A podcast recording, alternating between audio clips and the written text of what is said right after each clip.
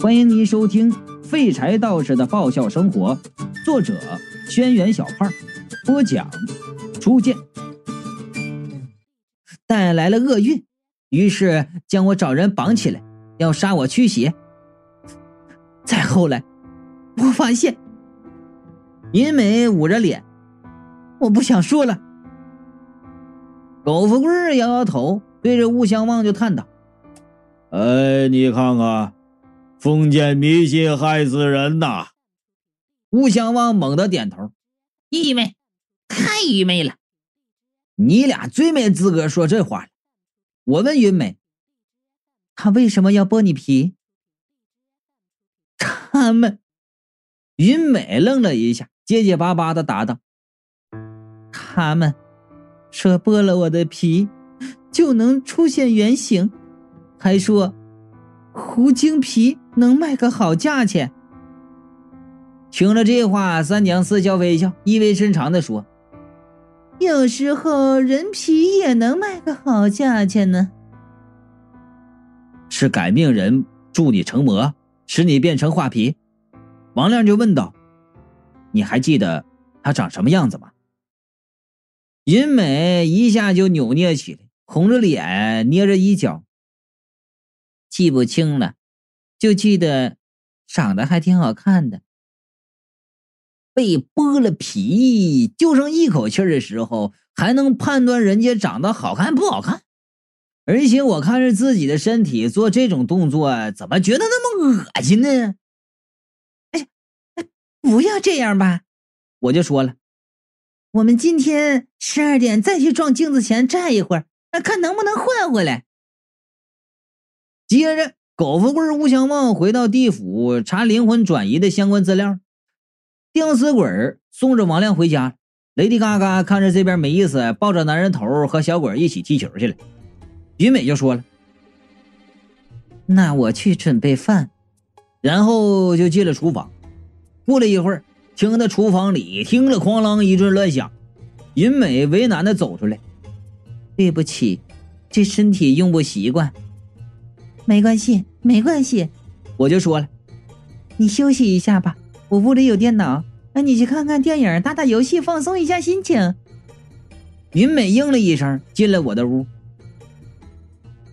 不知道是不是因为哭的太厉害呀，我总觉得她的眼睛泛着红光。我很想听听貔貅的意见，但是怎么叫那家伙都没反应。胸前的玉平时总是光滑圆润。带一层柔和的光芒，今天看起来却好像是干枯的青草一般，失去了往日的光彩。三娘难得没有出门，半倚在沙发上看着我。小马哥，你觉得云美的故事怎么样？我就说了，受了这么大的伤，还保持着一颗温热的心，没有因为曾经的暗土。走上违法犯罪、报复社会的道路，我很欣赏他的生活态度。是啊，三娘娇笑道：“ 如果我遇到这种事儿，作为报复，我一定会把世上的男人全都杀光。”我在心里庆幸啊，还好遇到这事儿的不是三娘。这时，云美从我屋子里走出来。很雀跃的往外走，看他心情这么好，我也很高兴，微笑着问：“云美，你要去哪里呀？”云美咯咯的笑道：“啊哦，我要去买一些材料。”早回呀？啊！云美轻快的点着头：“我会的。”然后蹦蹦跳跳的走了。哎，他到底是看见什么了，那么高兴啊？我好奇的回到自己的窝子里。打开电脑，看云美浏览啊，那浏览和搜索记录，然后我彻底的石化了。搜索记录上面写着“大规模杀伤武器原子弹的制造方法”，这才正常嘛？三娘笑道：“只有恨到极限才会变成魔，都变成魔了，怎么可能没有一点报复之心呢？”这已经不是报复社会的程度了吧？他这是想毁灭世界呀！我目瞪口呆，这他究竟是要出门买什么材料啊？别担心，三娘安慰我，这些东西市面上买不到的。哎，也对，我松了口气，继续看下面的记录。下一条查询记录让我的血液再次凝固了。云美在百度知道上注册了一个账号，问有谁知道反政府恐怖组织的联系电话？哪里有卖枪支弹药的？有什么地方可以批发手榴弹？大量收购生化武器？联系电话：幺三零叉叉叉叉叉叉叉叉叉。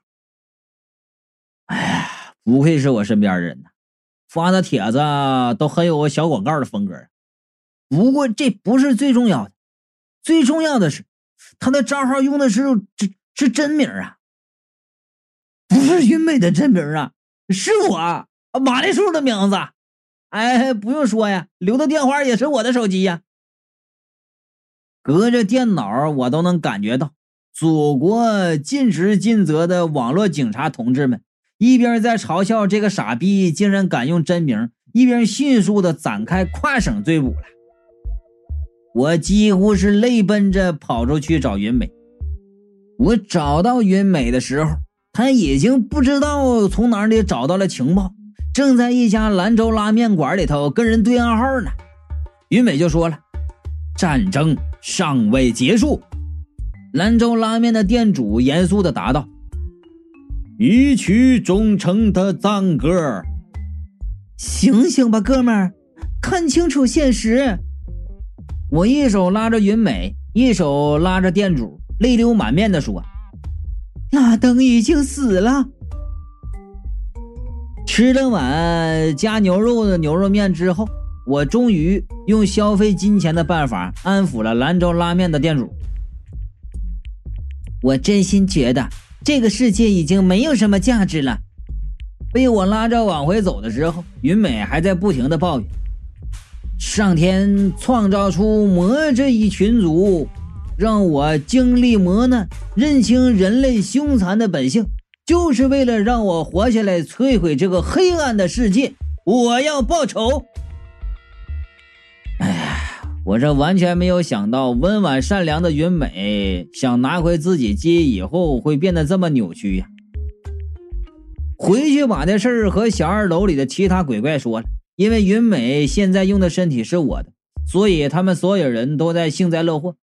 直到下午，云美做了主要成分是耗子药的晚饭，并在墙上贴了几张不足以威胁到自己，但是可以驱鬼的符咒之后。所有人才意识到事情的严重性，坚决的站在了我一边。现在这情况太危险了，男人头认真的说：“呃，当务之急是把他的身体换回来。”啊，对，啊对，吊死鬼说：“嗯，换回来说不定就好了呢。”当天晚上，我拉着云美又站在镜子面前，在时针。分针秒针在十二点重合的时候，我像上一次一样拉开了铜镜的布。铜镜静静的立着，什么都没发生。我在铜镜前转了两圈，哎，难道还有别的什么触发条件？哦，男人头感慨道：“看来暂时换不回来了。”云美是泪如雨下呀。我，我虽然爱换皮，但至少也是个讲究人。现在，他看了一眼自己的身体，悲伤的捂捂着脸。你们为什么会半夜跑到小鬼的房间里？一直和小鬼沟通的三娘就问道：“听小鬼说，你们好像是故意跑去照镜子的。”我和云美两人同时惊呼道：“啊！真是一语惊醒梦中人呐！这事既然是黑胡子道士李伯通告诉我们，那他肯定是对这镜子有所了解。因为三娘和李伯通不和，所以第二天我们瞒着三娘，偷偷去找李伯通。李伯通和像上次一样在菜市场上摆摊这次他摊前很热闹，围了一堆卖菜的大娘。李伯通正在侃侃而谈：“哎，这个根据卦象显示啊，近一年内菜价和肉价会有较高涨幅，但是呢，食盐、味精，涨幅不大，是吧？其他的呀。”呃，折扣信息，呃，李伯通紧锁眉头，捏着手指算了一会儿，然后说道：“这个月底最后一个星期天，这个这个家乐福超市花生油特价，呃，这个呃，下个月十六号南丹商城打折，鞋子换季特卖，买一百送五十。”买三百送一百五，啊啊啥啊？你要买叉力 C 七三八的黑色三十七号，哎，那就不用过去了，没货。啊，叉六三五的三十九号有没有货？哎，嘿，你们就别问我呀，一个一个的这型号能算得过来吗？这是，呃，你们去问卖东西那去。啊，哎，八匹狼啥时候打折？我算算啊。这个啊，应该是在十二月份的中旬了。瞧瞧，这才是真正的算命啊，不脱离实际，与人民群众的生活息息相关。哎呦，自从有了老李呀，其中一个大妈笑着说道：“我再也不稀罕那个打折广告单了。”哼，就是的呀。那广告单哪比得上李道长啊？啊，李道长啊，有针对性，环保、绿色、无污染呢。啊，就是就是就是，哎，哎呀，算出这些呀，那才真是啊，会算命。哎，我算看透了，其他算命那都是骗人的。大妈们算完命，兴高采烈的离去了，每个人的脸上都洋溢着满足的微笑。李伯通见那些大妈走远了。才擦了一把汗，把屁股底下坐着的一沓打折广告单拿出来，撩起胡子开始扇风。我就叫道：“李伯通师叔。”李伯通是大吃一惊啊，想要把那打折广告藏起来，又不知道藏到哪里去。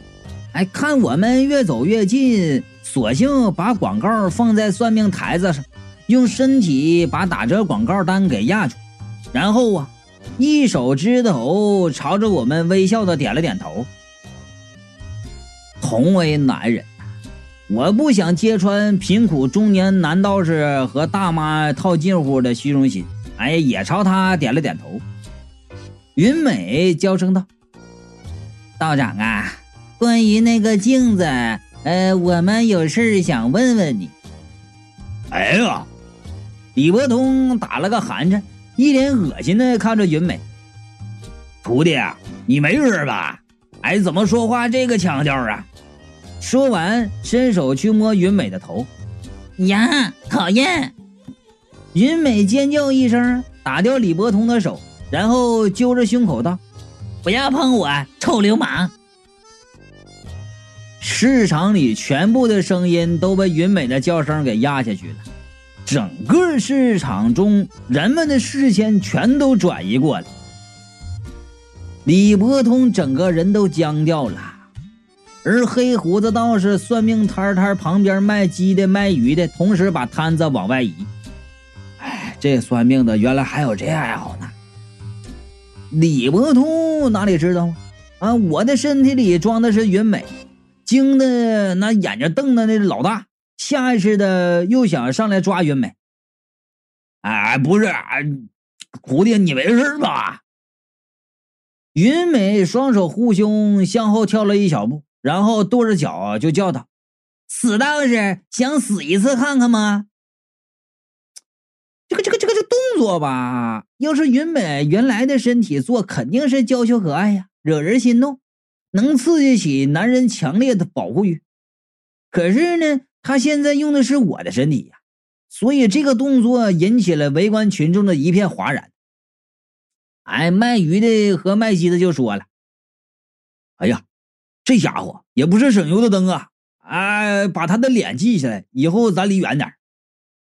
哎，你别记脸呐！你记脸，你你你你多敷衍呐！你你怎么就不不不不透过现象看看本质呢？你就李伯通这时候才反应过来，赶紧拉着云美走到一边。哎，得了，我说徒弟啊，啊，你是不是压力太大，脑子不好使了？我也知道救世主不好当。哎，有啥事你和师叔说呀，师叔给你开开导啊。讨厌！云美挣扎着想要摆脱李伯通的禁锢。岂有此理！放开我！我实在是看不下去啊！拍拍李伯通的肩膀，然后说道：“师叔，放开他吧！”啊啊！到底咋回事啊？哎，是你失恋了，钱包被人偷了，还是被狗咬了？李伯通猛地回头盯着我，呀，师叔，我就说了，我是玛丽树。啥啥？李伯通大声的问道。我对凑过来偷听卖鱼的和卖鸡的甩甩手，看什么看？一边去！然后把李伯通拉到一边，把事情来龙去脉说了一遍。这竟然会变成这样！哎，哎，你们果然去看了。哎呀，真是世事难料啊！李伯通摸着自己的胡子，表情严肃，对我说道：“你发生了这样的事儿，师叔也很痛心呐！啊啊，嘿嘿嘿嘿嘿嘿嘿！你要装的悲伤，就装的全面点。”别脸上装的一本正经，说话还带笑腔我敏捷地抓住他话中的漏洞，然后说道：“我们果然去看了。啊，你猜到我们会去看的镜子？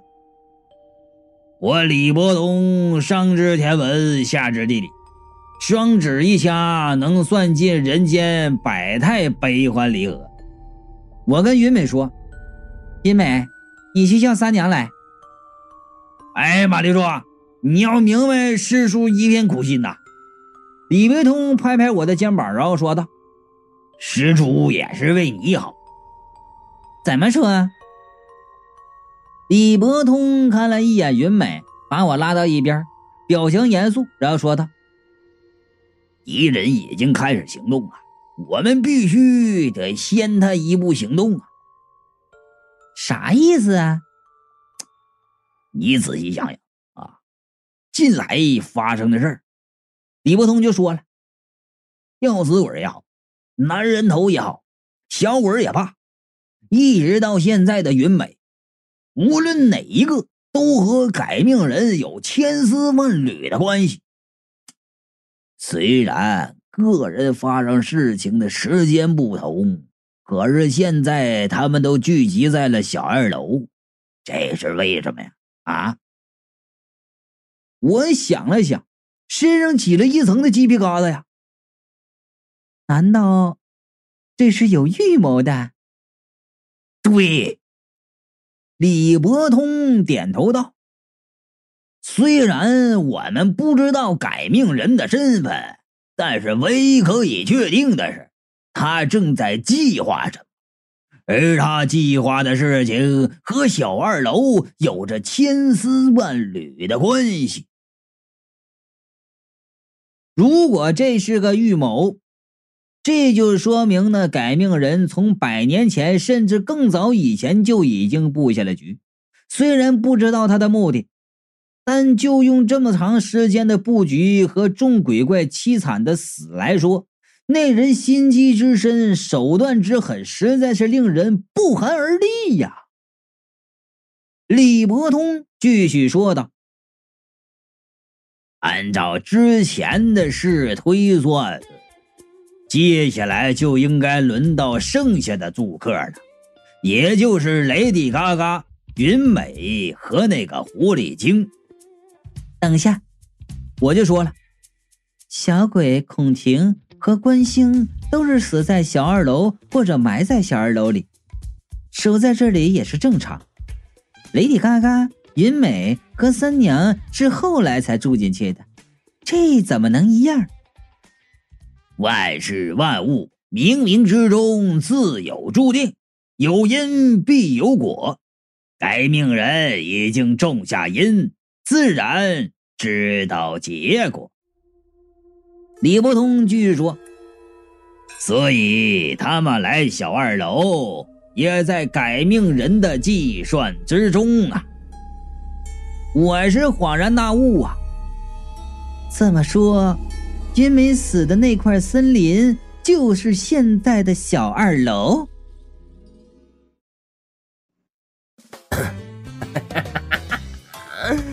又到了开心的广告，不是广告，不是广告时间，通知点事儿啊，通知点事儿。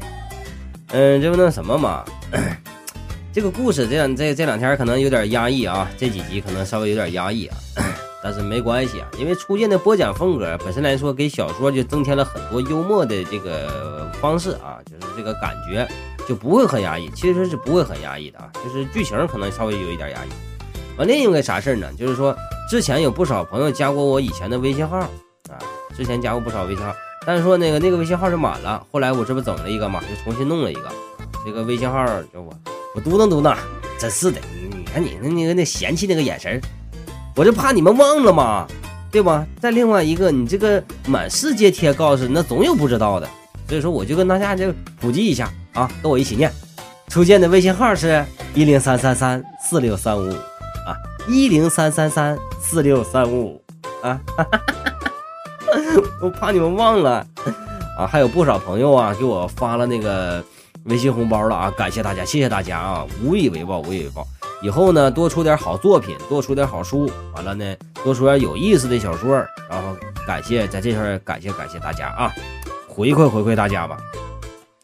那个你也因为也知道，我就是说一个草根播讲，也不是什么专业科班出身，我属于一个个人的这么一个行为。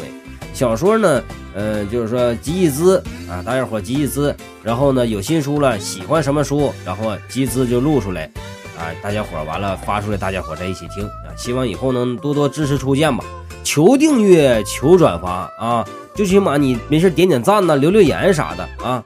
完了，那个订订阅啥的，你转发呢，能能发就发，不能发就拉倒啊！行，谢谢大家，本章播讲完毕，欲知后事如何，且听下回忽悠。